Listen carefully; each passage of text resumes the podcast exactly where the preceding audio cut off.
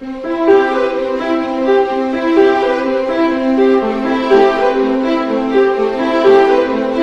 一次，我就突然林肯印上收到 Hans 的这个 email，然后就非常简单直接，我要来洛杉矶了，我们要见一面，对吧？然后，但我当时的第一反应是说，哎，这是不是一个骗子？Hans 的这个名气非常大，对吧？然后你会觉得名气这么大的人不会主动给你发消息，然后就哎，就我们就在当时还记得在 Santa Monica，然后就见了一面。但是这个东西一旦起来，你会发现，哎，就像在美国的大家常讲，就是你真的还找到了一个呃 product market fit，对吧？你找到了一个产品和市场的一个契合点。但是这个之后呢，其实啊，增长的一段时间涨增长很快。你看我一三年的时候，第一年我只做了一百多万美金，然后一四年的时候就做了一千多万美金。他对亚洲产品有兴趣才买。另外一个很大一部分就是说，他身边有华人也好、亚裔也好同事、同学给他推荐过这个产品。推荐过我的网站，然后他们就一直在买，所以你就知道，不断做大你现在华人和亚洲这个用户的基数，未来对你拿主流用户，他们去推荐给这些主流用户的帮助会非常的大。嗨，各位听众朋友们，大家好，欢迎收听本期的创业内幕，我是主持人丽丽。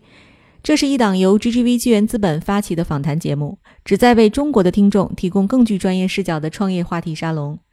我们深信，听故事是人类的古老本能，也将在每一期节目中尽可能的帮助嘉宾讲出他们最精彩的故事，讲出他们的创业内幕。本期我们请到的嘉宾是北美最大的亚洲商品平台亚米网亚米拜，它的创始人 Alex 周游。哎，大家好，我是亚米网的 CEO 啊，Founder 周游 Alex，以及大家非常熟悉的 GGV 纪元资本的管理合伙人 Hans。哎，大家好。对，今天我们请的这个嘉宾啊。是非常美味的一个平台哈，因为我本人在每次来美国，我都会在你这上面买东西。呃，我曾经在德州生活过三个多月，就是然后当时基本全靠亚米网在续命哈，因为它上面真的那些对于咱们中国胃就必须要在上面，可能要经常性的采购哈。我觉得这是一个很好的问题，就是为什么中国人有中国胃的问题，美国人去哪儿都能吃得很好。这个我我之前也想过，就会发现其实。嗯，饮食这个东西呢，其实是需要很长的这个历史传承，对吧？你看这个呃几大菜系有法餐、日餐、中餐，对吧？然后意大利菜，其实美国并不成一个菜系，对吧？它本身的这个呃美食的历史就不长，这也是中国的各种好吃的特别多，然后呢，我们就会有这样一种这个需求。其实美国人来说呢，他们吃的无非很简单，牛排、汉堡。对，汉斯，你其实是在超过十个城市生活过，就是你会有这个中国味的问题吗？嗯，我比较少，但是我太太明显就有。呃，要是吃了一周的西餐的话呢，他就一定要找到一些呃亚洲食物，呃，就算不是中国的，也得有日本的或者越南的，呃，不然的话呢，就不是那么的舒服。呃，那我自己的话呢，因为去过各种不同的国家，我还好，但是呢，中国菜当然非常好吃，所以到哪里要是有亚洲食物可以吃的话呢，总是一大乐事。对，我不知道这个听众朋友们有多少是了解亚米的哈，因为他可能我跟我的朋友分享的时候，基本上只要他是留学生，全部用过，百分之百用过这个网站。我觉得这跟我们刚才讨论的中国味可能很大关系啊。就是 Alex，你能给大家介绍一下吗？亚米是一个什么样的平台？对对，亚米呢，目前来说呢是北美最大的这个亚洲商品平台。那我们其实从这个品类来说呢，不光有食品、零食，对吧？然后还有美妆、日用，然后包括你的厨房电器、图书，甚至你的一些日常的一些呃穿着啊，现在我们都有。对，然后呢，我们目前来说呢，就是第一呢，我们是满足了这个在海外生活的华人。当然呢，我们在逐步呢去拿一些我们的日本、韩国的用户。其实，在整个国外呢，亚裔生活的非常的多。那最终来说呢，我们还是觉得我们在美国的主流市场呢，也会有一定的机会。主要是跟随着这个亚洲文化对这个西方文化的这个影响越来越大这件事情。然后我们觉得未来呢，哎，美国主流人群呢也会用到这个亚洲的品牌和商品。那过去在没有亚米的时候，美国人怎么解决这个？就咱们留学生啊，怎么解决这？这个需要呢？对，这个也是为什么会啊产生亚米。其实我零七年来美国的时候呢，就没有亚米智能网站，对吧？然后呢，我当时其实比如说我要买嗯买一些什么康师傅啊、冰红茶呀、老干妈呀，我基本上要开两个小时的车去到另一个城市，然后那也不能算是一个亚洲的超市，最多先算是一个亚洲中型便利店一样的，就非常非常的不方便。这也是我当时因为有这样一个在美国爱生活四五年留学期间的这样一个感受，然后也是我这个毕业以后创业的一个初心。对，你那时候大学是在堪萨斯，堪萨斯，对，堪萨斯离所有的大城市有亚洲商店的超大城市都超级的远。对对对，因为我当时有朋友问我，就也基本没有中国人熟悉堪萨斯在哪里，然后他就说这样吧，你就告诉我离离你最近的这个 NBA 篮球队在哪里。我说离得最近的是丹佛掘金。然后他说：“哦，那那这个还不错啊，那也算大城市。哦，离我们说六个小时六个小时，就你可能想到离我最近的篮球队六个小时 NBA，就是你能跟大家分享一下吗？沃尔玛、家乐福，或者是说 Costco 啊，什么类似的，或者是我们讲我们比较成熟的美国的这个 Amazon，它上面是不是都有亚洲商品呢？怎么找到呢？”对，其实你说就是想找，其实有部分的这个你就是满足基本需求的产品，能不能找得到？能找得到，对吧？但是这个从体验性来说呢，他们还是差很多。第一呢，从商品的丰富程程度来说呢，我们肯定是最大的、最全的，因为我们就是做这个专业的亚洲商品的，对吧？然后呢，再加上团队的背景，包括我个人的背景，我是最知道，哎，亚洲人。或者华人是需要什么样的东西，对吧？我在这边我欠缺什么样的东西？那第二呢？其实从那个互联网的角度来讲呢，你单纯从这个用户的体验上来讲，比如说你去亚马逊，它有没有亚洲产品？有，但是你在亚马逊几百万的 SKU 里面去找你需要的亚洲产品，其实是非常的困难。然后呢，包括它很多都是通过第三方从日本、韩国直接过来的，而且非常的慢。另外呢，从这个用户体验上来说，你看整个这个这个呃美国人的体验，其实亚马逊网站它非常的简单，主要重搜索。其实比对我们来说呢，你看一下京东，看一下阿里。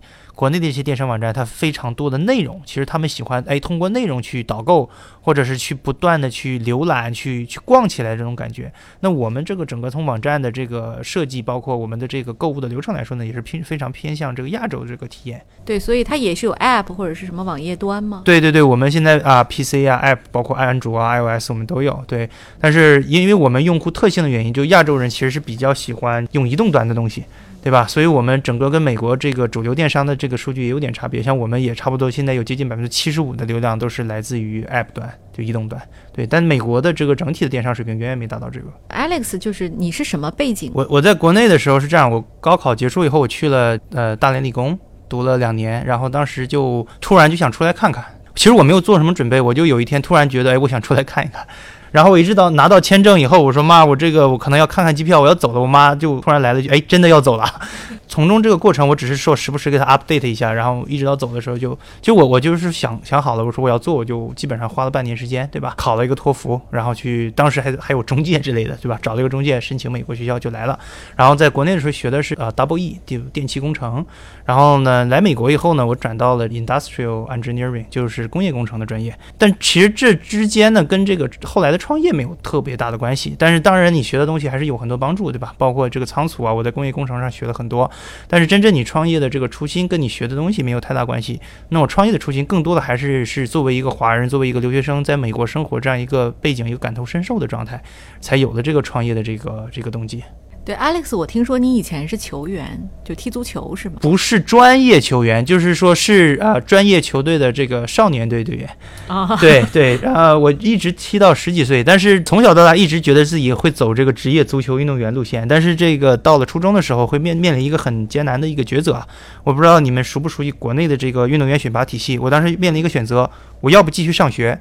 要不进专业梯队，其实就没有没有书可读了，嗯，就完全没书可读了，我就要放弃学业。然后当时就家里就帮我做了一个决策，说我还是下来读书吧，因为这个在中国这个踢成职业球员也比较难。但但是这个都有好处，都有好处。我觉得这个尤其是集体运动，包括小时候的一些运动，对我后来反思一下啊，我觉得有非常非常大的帮助。很多人问过我这个问题，我说最大帮助是什么？我说其实。你看我我我在很小的时候，我在小学的时候我就明白，就是不是什么事情我都可以赢，对吧？而且不是什么事情我都可以靠自己赢，对对吧？我经常有那种哎，我觉得我踢得很好，我就是我我本队一个什么员的这个失误，我就全部输了。那其他十个人的，但是这个就我很小的时候就知道怎么去 deal 这件事情，对吧？我也也也遇到过这种哎，大家都想赢一个比赛，然后你就是输掉了，就回家哭哭一晚上，对吧？都这个很小就经历过这些事情，嗯。哎，汉斯，您本人也是这个运体育运动爱好者，对，初中、高中都有打篮球，也是一样，像 Alex 一样，你很小就从小很小就知道说，呃，靠自己不行，一定要是要想办法让整个团队表现的好。当然，自己不能不能成最弱的那一环，但是呢，你你一定 要是懂得激励你的队友，跟你一起干，才能才能够赢这个球赛，甚至最后赢冠军。所以，我对这种能够长期赢冠军的这种球队特别的佩服，就整他这个系统一定是有。极强的逻辑跟凝聚性的。对，我听您之前分享过，就是关于棒球比赛它带来的这个启示哈，就是这种足球或者说我们讲在美国的这个棒球、篮球等等这些文化，是不是对它的整个国家和国民的影响是比较大的？我觉得是是有帮助，因为美国的美国这个国家民族本来是一个比较自主的一个社会，但是呢，打过球的人都知道说。在一起工作啊，或一起作为要完成一个比较艰巨的任务的时候呢，应该怎么样互相配合，然后把这个事情给干好。那在文化里头有很多这样子的故事是能够起共鸣的，让大家知道说这个牺牲小我完成大我，用用美国式的方法来表述的话，他就知道怎么样能够大家能够团结合作才能够赢冠军。所以很多的这种优秀的这种呃员工们，他其实都记得很多之前冠军队拿过冠军的这个原因跟这个历史，所以沟通起来呢，只要几秒钟、几分钟就把一个事复杂的事情讲清楚。嗯，对，所以这个当然就是说，可能 Alex 他的运动的生涯哈，对他现在创业来讲，肯定是一个比较好的加分。但是我相信啊，就是你在美国做一家公司，然后做一个华人的 founder。然后呢，是 CEO。其实这里边怎么管理这个另一个国家和民族的人，会不会有这个比较大的挑战？可以跟我们分享一下吗？我我觉得这个不不光是说这个啊，管理其他的这个民族的人啊，或者文化背景的不同。其实我觉得，呃，in general 就是通常来说，这个创业整个都是比较难的，对吧？那尤其是实话实说，就比如说我在创业之前呢，我是刚毕业，那很多事情都是我要呃边摸索边来。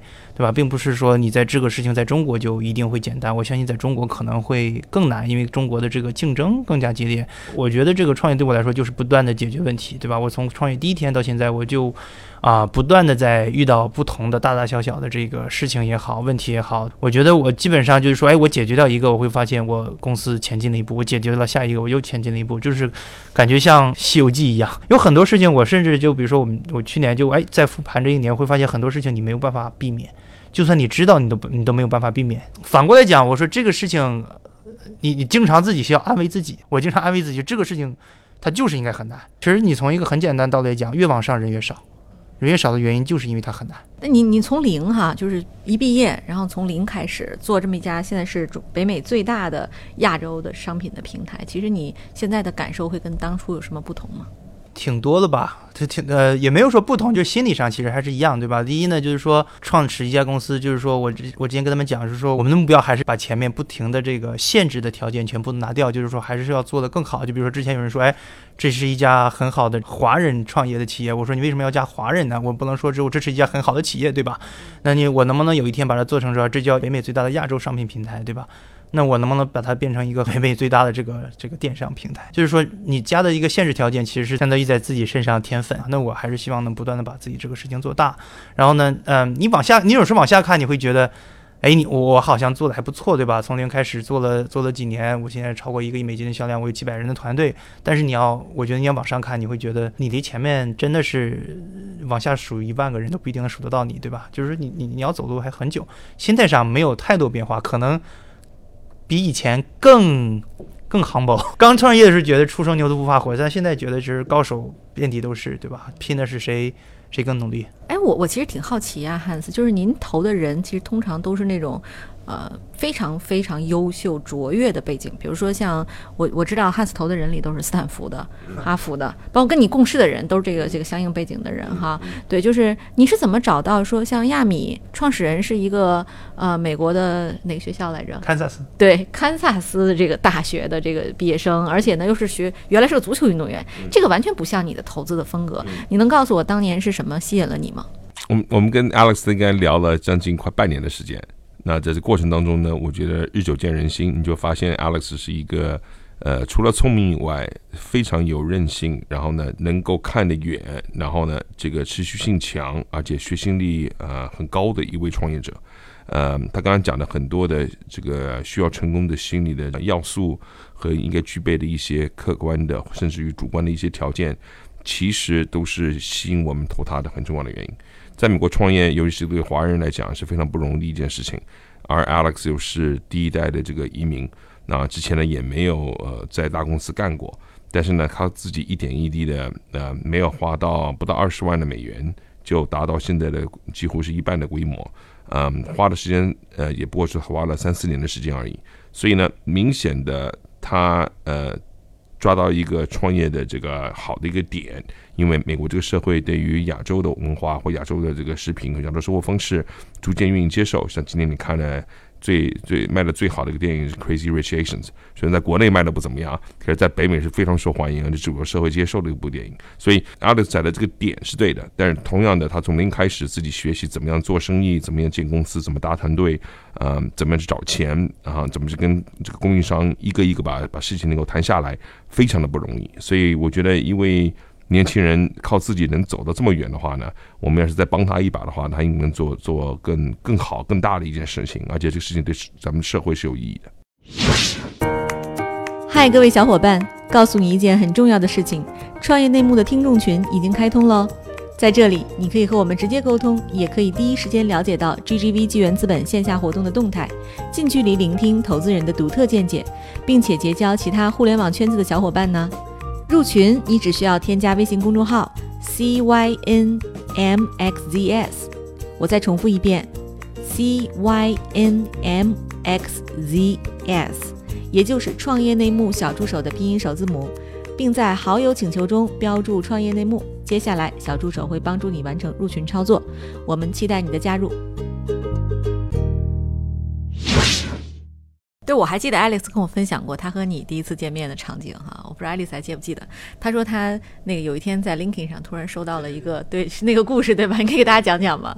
是因为之前的这个，我相信有人也跟 Hans 提过对吧？然后呢说过我们，然后呢直啊一直没有机会见面。有一次我就突然 LinkedIn 上收到 Hans 的这个 email，然后就非常简单直接，我要来洛杉矶了，我们要见一面 对吧？然后但我当时的第一反应是说，哎就是不是一个骗子？Hans 的这个名气非常大，对吧？然后你会觉得名气这么大的人不会主动给你发消息，然后就哎，就我们就在这个当时还记得在 Santa Monica，然后就见了一面，开车开了两个小时过来。对对对对对对对。说句实话，我在上国内上大学，可能上高中还上大学的时候，我记不清了，就零几年零啊两千年初的时候，零零三零四年零四零五年的时候吧。其实我我记得 Hans 应该是我第一次我第一个知道的投资人。然后呢，是我第一次就知道什么叫风险投资，是因为我当时就很喜欢看一个节目，叫这个呃波士堂。嗯，对，波士堂很机缘巧合，对吧？就是你你突然会有点这个哎有偶像光环。对对，这么看起来，其实我我还真的有点宿命论哈，有些事情就是不可避免。当然，它可能对于我们做投资来讲，它有一点点这个后知后觉，但在当时看起来，应该是很多因素促成了你们第一次见面就感觉聊得非常好。我听说上一轮投资里，其实我们还有一家投资机构，是吧？是新东方。对，新东方和呃险峰两另外两家。对对对，新东方的投资他们是为什么呢？我觉得也分几点吧。就第一点呢，就是说新东方其实大量的这个学生出来以后呢，其实都是我亚米的亚米的用户。有一次我跟这个老于聊天，俞敏洪老师聊天，然后他就跟我说说说他会问了一下，哎，他的学生。基本上都是在用亚米的嘛，他就觉得哎这件事情本身是靠谱的。然后呢，呃，于老师本身也有点情节，就觉得哎，呃，留学生出来创业。然后我其实当年还真的是他学生，而且我跟你讲，你刚才讲的这个宿命论，我觉得我非常的这个赞同，对吧？你看我是零七年出国的，然后呢，零六年十二月份我去读的新东方的托福班。我一六年十二月份的时候，第二次走进新东方大厦的时候，我就是我其实去是去见于老师，就是谈这一轮融资的事情，就正好十年。我我进去跟于老师说，我上一次呢是拿着差不多两千三千人民币吧，来这个新东方的大堂报名，然后这个。我我这次回来跟你跟你融个几百万美金，他说你这个回报率很高。对，其实就有些事情注定会发生哈。对，美好的事情总在前面。啊，对我们说回来，就是你还记不记得你当时在平台上第一个爆款产品是什么？呃，爆款产品其实。还是很多，包括美国，就是目前在吃的很多亚洲食品，其实都是我们最早啊引入的美国的。那最早的其实民以食为天，就比如说国民女神什么老干妈啊之类的东西，都都是我最早卖的比较好的东西，对吧？这个是可以想象，留学生大部分呃独生子不会做饭，对吧？一瓶老干妈基本解决所有问题。嗯，对，因为我我也留过学，就是我留学的时候，其实当时觉得中国人的这个餐饮习惯是宿舍老师最不喜欢的，就他要煎炒烹炸，就是每天一做饭的时候就以为着火一样，就那个油烧的热热的，啪一下锅的时候，滋啦一声，你就觉得生活特别美好。这个东西没有办法替代，就是你可以用烤箱把牛排放进去，它。定好时间，然后烤好翻个面儿，就是它它是一种味道。可是当你那个油开了，那个葱下锅的那一刹那，你就你就很很热泪盈眶，你觉得这是我中国的味道。世界各地其他国家，我怀疑可能没有啊，法国人有可能有，但我相信美国人没有。美国人不是一个特别会吃的这种民族。我在美国待一个礼拜，我基本上就能把美国所有美食吃遍，burger、披萨、薯条，对对吧？啊，然后你去任何一个什么场地，比如什么球场啊、商场啊，只要是带美国风格的，哎，就这些，就就就这些东西啊。我知道你原来是卖食物啊，现在我好像看你的网站上什么都有，对，有多少个 SKU？我们现在呃自营加第三方平台呢，差不多有四五万 SKU，但我们自营这边就差不多有一万多。啊，那其中比例是什么呢？呃，百分之五十差不多是在食品这个品类，然后呢，百分之二十五到三十之间的是这个美容产品，比如说这个护肤啊、面膜啊，然后呢彩妆之类的，然后剩下百分之二十，比如说母婴，我们母婴今年涨得还比较快，然后呢图书啊这些东西都有，对，日用。我很好奇，因为其实美国的母婴产品非常好，大家在上面能买到什么差异化产品吗？其实你体验过后，你会发现，其实啊，实话实说啊，日本的一些母婴产品它做的更加好，做的更加好。就比如说，我们最早啊，我刚有小孩的时候，我用过美国的，对吧？然后后来我就拿回了一个我们卖的那个日本的这个品牌。哎，我们家当时这个帮我们带小孩的这个月嫂就说，哎，这个是哪里买的？之后这个他干了十年月嫂，他觉得这个品质其实是最好的，对吧？我说这是是这是日本的，这是日本。你会发现，如果我们的尿不湿之类的产品，这个一旦 out of stock 售罄了，我的用户会。会 panic，然后我一旦下一次一旦 in stock，你会发现他们一下子说二十个包、三十包，就就怕下次又缺货，对吧？包括我我我在家里有时候也会受到压力，就我老婆就老问我，你这还不到货，还不到货，都快断货了，我们家。这个压力太可怕了。对对对，确实你这个东西就是说我我为什么是觉得这个亚洲产品未来是有机会呢？不管是从品质上来说，还是从供应链来说，其实我们之前做的都不错，对吧？之前我们只是说之前我们并没有美国或西方这些品牌那么会讲故事，我们不会讲故事，对吧？但是现在你看中国的这些也好，整个亚洲也好，这个在这些呃呃 VC 的帮助下，对吧？品牌都开始做品牌了，他们都知道怎么讲故事。当然，在这个市场里，他们故事讲好了，哎，他们消化不了，他们当然要走出去。那这个时候，他们要在全世界去讲故事。对吧？那我势必这品牌就要出来呢，就借助亚米网这个平台去卖到全世界的国家，对吧？对你刚才提到说，其实很有意思啊。这个这个尿不湿其实是日本品牌，对，所以我理解现在咱们上面不只是中国商品。我我就是我我们现在我们家又换了，我啊们现在用的是真的是国产品牌，就国产尿不湿吗？对，叫啊爸爸的选择，啊啊，对，是一个创业公司。它真的是做的比日本的还要好。这个我之前跟他们这个负责人来我这边，我还跟他聊过，我说这个东西是这样的，就是说我们家是因为我卖这个东西，我是拿回来一个试一试，从此我们家彻底换掉了，这个比日本做的还好。但是我实话实说，在普通人的认知里面，你很难让他们相信中国的尿不湿做的比日本的还要好。我之前我也不相信它可以做的比日本的尿不湿还好，是是因为当时他们在我们网站做活动，我说做这个啊、买买赠的活动，我们当时就自己家买的我们家网站的日本尿不湿赠送的他的产品，是然后我们就是，哎呀，顺便试一下，确实好。我们现在已经一差不多这一年全部用的这个爸爸的选择，哦，但尿不湿这东西其实挺挺高技术含量的，就大家没用过，没有 baby 是体验不到。就是美国尿不湿普遍特点就是它吸尿能力差，日日本就是花王啊什么，它常年在研究女性用品方向的经验，它直接 copy 到尿这个不湿上。做的非常好。但是我就当时跟他实话实说，说你不用疯狂的投钱做广告，其实没用。你投多少钱的广告，我都不会相信你比日本品牌还好。你必须想办法让用户试。对，我试一次我就知道。对，所以你们现在卖的最好的是这个牌子吗？呃，也不是，其实卖的最好还是日本的品牌，但是只有少部分知道的。但是你会发现这个品牌，你会发现，哎，用户一旦用过了，它的复购非常的高。那现在除了这个这个产品，咱们在日本的这个序列里还有什么面膜？对，你看日本，比如说日本的护肤，日本的护肤，然后会比较比较强。然后日本的日本的其实，实话实说，我觉得日本的很多产品做的都非常好，从食品开始，其实它每个每个品品品类里面都有非常强的品牌，包括这个护肤产品，什么 SK two 啊这些的，然后啊雪肌精，然后包括化工、母婴这些花王，就是说，其实一个呃国家的这个餐饮，它不是简单的食材问题，它其实涉及到炊具，然后配料、调味料等等。就所以你要打开这一个切口之后，它其实是一个特别大的市场。因为我我在那个亚米上看到过有卖电饭锅，对吧？有电压力锅这种东西，我老美都搞不懂是干什么的。他们不会用。对对对，因为我我当年出国的时候，我有一个同学，他就背了一只电饭锅走，就是整个过境的过程，他都携带那只电饭锅。我当时觉得特别傻，哎呀，看背个锅走啊，背锅。结果他到了国外之后是最受欢迎的人，每个人都去找他借那口锅。因为其实你发现，咱们中国人被就整个亚洲人被电饭锅教育了这么多年之后，其实我们不会蒸米饭啊，就这这个还是一个刚需啦。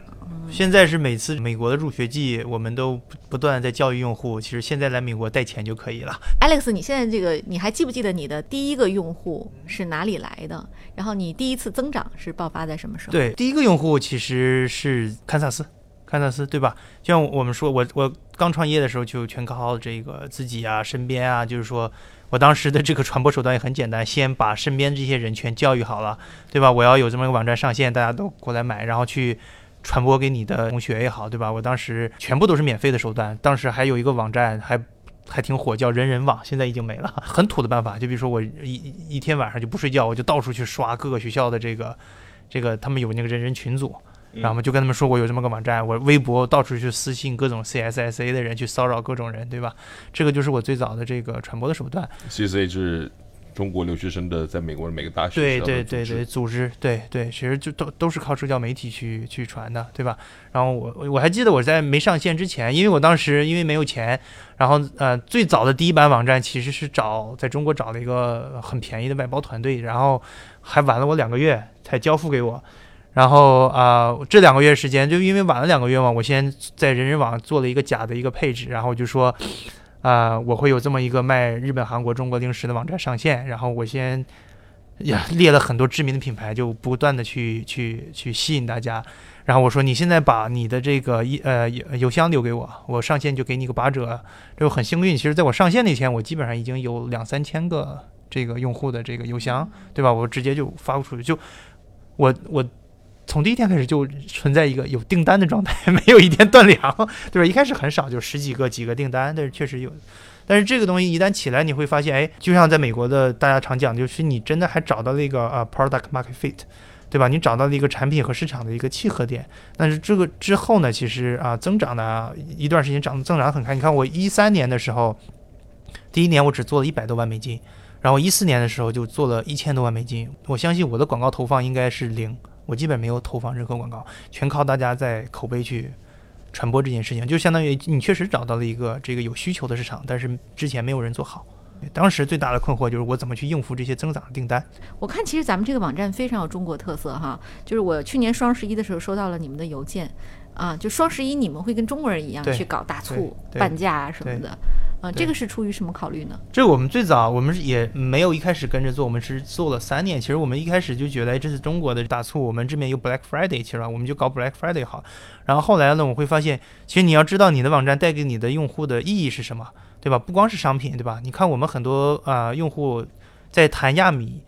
跟跟着亚米一块儿，其他的关键词讲的，比如说这个对这个家乡的思念啊，这个儿时的回忆啊，包括跟这个这个家里之间的 connection 啊，这些东西，你会发现，哎，当时双十一的时候，你会发现我们的用户非常非常急切的想剁手，因为他在朋友圈也好，在微博也好，那天所有国内朋友都在晒我在国内买了什么东西，他们就有一种冲动，动欲望，不光是这个，不光是这个购物的欲望，这真的变成一种节日。他们就说我在美国也想也想搞一个，我说那我们也也搞一个吧，满足一下大家这种这个购物节的这个欲望，对不对，其实也不光是商品层面，对。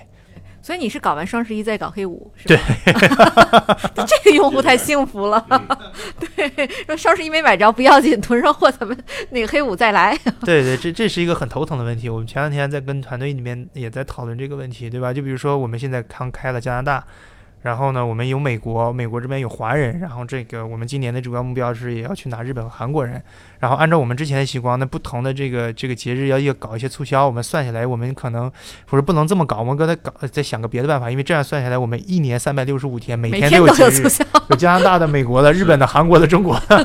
对的，对，呃，汉斯，你觉得亚米这种商业模式啊，因为它其实针对的是小众的亚裔市场，但是亚裔在其实在美国主流社会里是很少数民族，它会它为什么会成为一个好市场，或者说它未来的增长点在哪里？嗯大家看到的是，呃，中国人在呃，亚洲人在美国大概就顶多顶多上千万的这样一个族群，但是呢，其实要是看呃美国主流的人群里头呢，看这个呃韩剧的、看日剧的，呃人数其实远远大过于这个数字。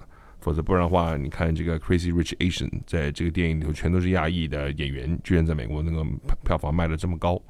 那所以这是第一点。那第二点的话呢，你要是从北北美往其他地方看的话呢，不管是西欧也好，或者是南美也好，这个喜欢亚洲文化的族群和亚裔也越来越多。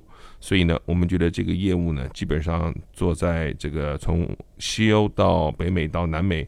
这三个地方加在一起，这市场光这三个地方的市场就已经很大了，啊，那中国留学生现在越来越多，不一定所有人都到美国来，但是去英国、去甚至去澳大利亚，呃，去其他地方的人数也在增加，所以呢，有很多的原因促促使我们觉得说，如果在行业头你把这事情干得好的话呢，绝对是有价值的一个事情跟平台。嗯嗯，也就是说，我可以理解，就是只要是亚洲文化依然盛行，其实这个平台就还是有更大的市场。没错，而且他现在做的服务，除了卖食品、卖日常用品以外，他也对一些这种大家会去的餐厅啊做一些评论啊等等的，所以增加用户使用它的这个次数的频率，应该会比之前呃买商品的次数应该还会更高。所以呢，这个我们觉得有比较相对上较高频率的这个的这个使用的这个场景，再加上大家对亚洲文化的逐渐的愿意去尝试跟接受，这都会让他的这个业务有机会能走到更高一层。对，这其实是很有趣的现象。就是最最近这几年的这个亚洲文化，在美国其实越来越向主流靠拢。就是您刚才说的这个《疯狂亚洲人》，这个其实是一个就是已经是一个现象级的一个电影哈。但是呃，像《甄嬛传》。它也已经走到美国来了，对这个其实一方面是因为满足美国有大量的这个华裔的需求，但更多的是因为美国人其实开始关注说，诶，中国的这个文化市场，它其实已经有更多的好的这个作品出来，嗯，而且美国人看比日本或韩剧，尤其是韩剧，这个量呃比看呃中国的节目还要还要大，所以呢，如果呃，我们不断的增加的货源，不只是来自于中国的商品，那也有日本跟韩国的话呢，那我们的面向的族群就更广了。那未来的十年，中国的软实力一定会上升，会有更多的这个机会，能够把这个呃族群能够扩张的更大。所以我们看好未来长期的这个这个成长的空间。加上 Alex 又年轻，有有本钱可以干。对，其实你看最近这个，我突然发现 Netflix 对亚洲是尤其的友好，就是他已经跟韩国有更多的合作啊。比如他跟那个韩国的电视台出了一部那个僵尸片，是韩国历史上第一部，对，叫《李尸朝鲜》，很多中就是华裔都在看。就是他其实是第一次尝试说，我们跟一个海外的一个文化机构，然后呢出品的作品是两地同时播。因为他看到数据，知道说，比如说南美洲很多人在看韩剧。那他按照这些数据，他就知道说，这个跟韩国人谈合作是其实风险是是非常可控的。所以有一个全球化的这个平台的话呢，你能看到各种不同的数据，呃，会增加你更多的商机的机会。对，其实你看我们在看韩剧上，其实是捧红了一批韩国商品的。比如说，我们一边看，韩国人特别爱吃着泡面聊事儿。哎，但其实我们大家吃过泡面都知道，那体验其实不是特别美好。可是你 每次看见男女主角吃泡面，然后在聊事情的时候，你很想买一包泡面。我跟我太太每次看电视的时候，晚上都会一起再加个泡面去。对，那时候觉得很幸福。对，是是是是是，所以这个其实对亚米来讲是非常大的机会了。是的，嗯，对，我想问一下 Alex 啊，就提到这个话题，就我们现在平台上有多少是呃美国的白人？我们这边其实目前来说呢，我们今年来看到的时候，我们的这个呃主流用户呢有上升，但是呢。啊，我们目前来说呢，还是以华人和亚裔为主。其实我觉得这个其实是一个商业决策的问题，对吧？说第一步呢，其实你的基石市场是华人，就是我靠着华人这个市场做起来的。然后你在华人做稳固的时候，那我们有了这个团队，有了资本，那我们去去拿一些亚洲的用户。当我们把亚洲的用户基石做得好了以后，哎，我们再去拿主流的这个用户，这是一步一步来的。而且呢，我们去研究我之前的用户，你会发现，做好啊，我们目前的华人和亚裔用户，其实。其实是在磨刀的一个过程，其实是对未来做好这个主流市场有非常大的帮助。因为我会发现，我们现在虽然这个呃数量不是特别大，但是我们能看到，我们确实有很多美国主流用户。当我们就去研究，哎，他是怎么来的时候，会发现很大一部分的，第一呢，是我们刚才讲的，他本身这些人是啊亚洲文化的这个这个喜好者，所以他对亚洲产品有兴趣他才买。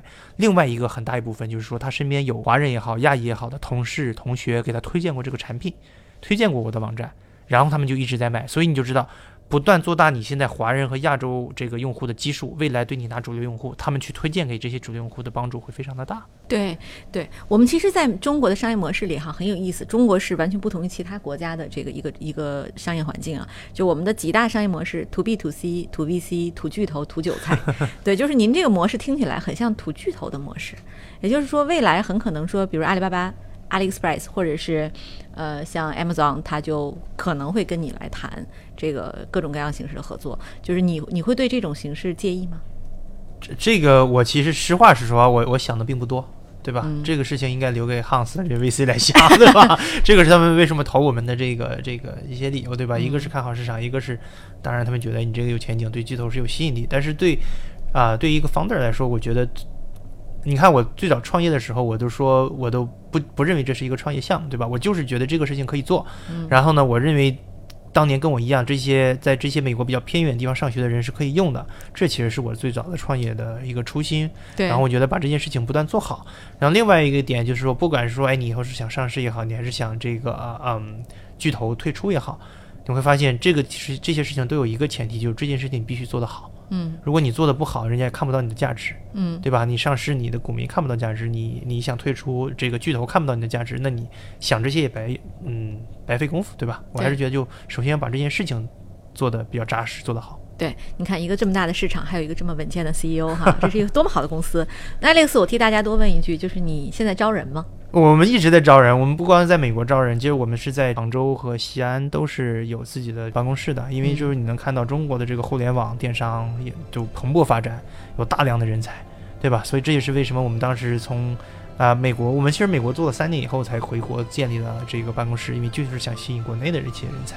嗯，对。那你能不能跟大家分享一下你们的招聘渠道？然后，如果想要投简历的朋友，也可以找你们。对对，这个我们其实是渠道都是统一的，对吧？就是我们其实用了很多中国的大家说说熟知的渠道，比如说国内的这几大这个招聘平台啊，什么拉手啊、Boss 直聘啊，都有我们的广告。包括你也可以直接联系到我们亚米网。